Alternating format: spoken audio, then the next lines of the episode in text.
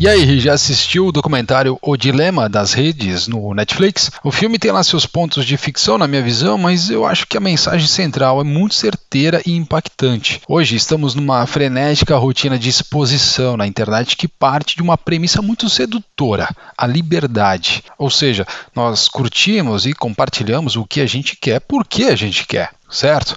Comemos. As redes sociais, meus amigos de bobas, elas não têm nada. A lógica delas é construída justamente para que você passe o maior tempo possível por lá, consumindo, produzindo conteúdos e, claro, dando feedbacks para eles o tempo todo.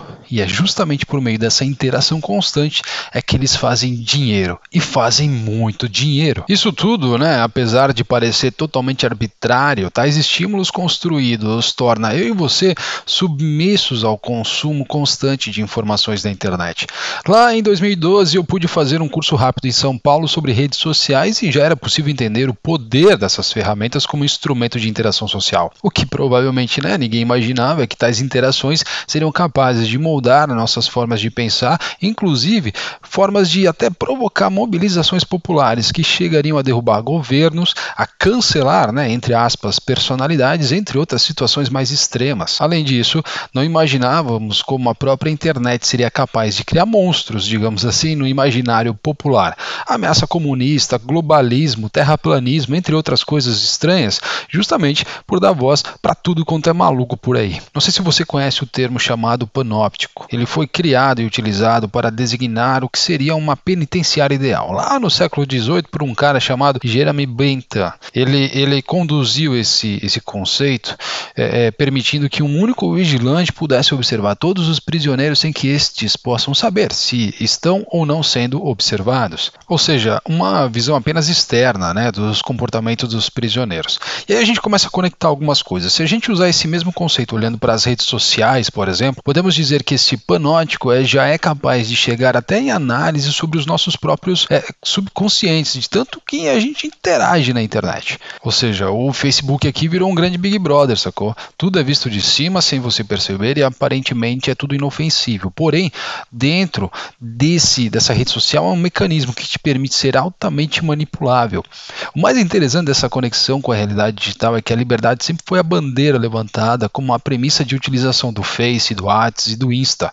Ou seja, a partir do uso intensivo da liberdade é possível perceber uma certa autorrevelação e autoexposição de uma forma totalmente voluntária. Esse mecanismo criado é, é, é, invisível faz você, ao checar o Instagram todos os dias, por exemplo, ser estimulado sem saber a voltar e a voltar e a voltar e ver a próxima atualização sempre o mais rápido possível.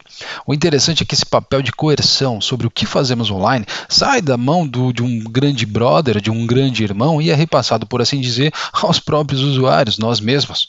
Assim, as pessoas passam a entregar seus dados não por meio de uma coerção ninguém te obriga a nada a isso, mas sim por uma certa necessidade de sempre esperar por alguma próxima é, nova interação, um novo like, uma nova visualização, um comentário e assim por diante. Por isso, é, é, podemos checar a eficiência da liberdade digital como uma eficiência do panóptico digital.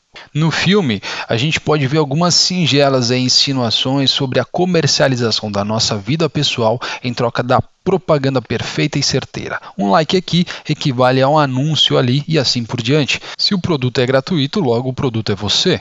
E isso gera uma relação muito pesada de consumidor e produtor de atenção, que no fim, claro, a lógica ela é estritamente financeira. Nos modos atuais, quanto mais produzimos informações, mais produtividade, mais aceleração e crescimento são gerados, tornando todo esse ambiente online um reduto fértil para que possamos comprar tudo o tempo todo. Pegando o conceito de novo do panótico, o que ocorre hoje é uma vigilância sem vigilância. A comunicação é aplanada, ou seja, ela é nivelada da forma mais plana possível e sem barreira, sem que possamos ter a sensação de estarmos rodeados por seus vigilantes invisíveis. Logo, isso tudo nos leva à condição de consenso, dando a sensação de liberdade que precisamos para estarmos ali, escrevendo, opinando e gerando conteúdos para alimentar uma possível tomada de decisão futura que a gente nem sabe ainda. Um post ou um like hoje é o seu novo tênis ou garrafa de adivinho amanhã. Essa pegada muito neoliberal acaba transformando o cidadão, o usuário, em consumidor e a sua liberdade cede diante da passividade desse seu papel como consumidor. E aí eu deixo uma pergunta: com o volume de informação atual, estamos caminhando para um futuro cada vez mais previsível e controlável? O mais interessante e assustador disso tudo é que esse poder de influência é algo extremamente inteligente, pois eles não impõem uma força ou uma coerção a ninguém, deixando as pessoas altamente voluntárias no seu papel de submissão a essa inteligência. Essa submissão simplesmente acontece. Ela deseja dominar, buscando sempre agradar você e a mim, gerando estímulos de dopamina citados no filme como uma base da dependência nas nossas mentes. E para terminar, eu faço aqui um paralelo à nossa religião. Por exemplo, se você olhar a palavra devoto e o seu significado, você verá que ela significa submisso, estar é, submisso a alguma coisa, né? Admirador, dedicado, beato, essas coisas. Agora veja que loucura. O smartphone pode ser considerado um objeto digital de devoção, ou seja, de submissão. É como se ele fosse um rosário da nossa era moderna. Ambos envolvem tanto o autocontrole quanto o exame de si. O curtir é o amém no digital. Quando clicamos nele, somos subordinados ao contexto de dominação.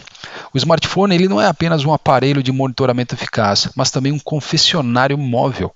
O Facebook é a igreja ou a sinagoga do digital. E no final do dia, mesmo sem a gente querer, damos um dízimo muito alto para essa estranha forma de religião.